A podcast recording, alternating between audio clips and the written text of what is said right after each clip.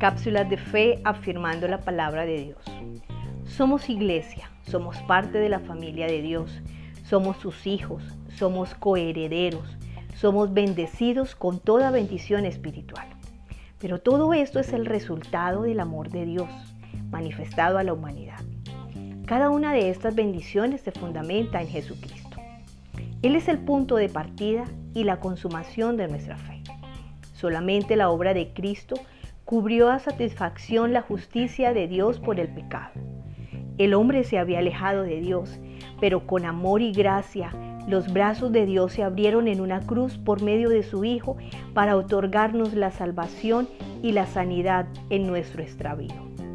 Mis amados, disfrutemos de la mayor de las riquezas y bendiciones espirituales, nuestra salvación ya que nos garantiza una nueva identidad en Cristo y un futuro glorioso en Dios.